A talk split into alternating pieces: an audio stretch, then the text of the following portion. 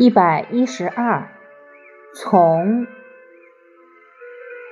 从甲骨文字形上来看，这个字是由前后两个人构成的，所以这个字本意是跟随、从，还有顺从、依从之意。后来又给这个字。加上了“赤”“指”，用来表示行动。在古书中，“从”是纵的通假，表示合纵。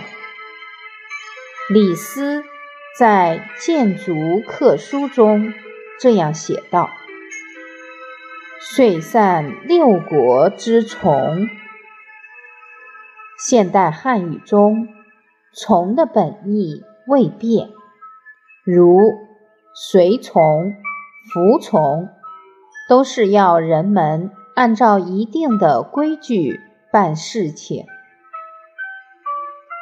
一个人紧跟在另一个人身后，这就叫服从。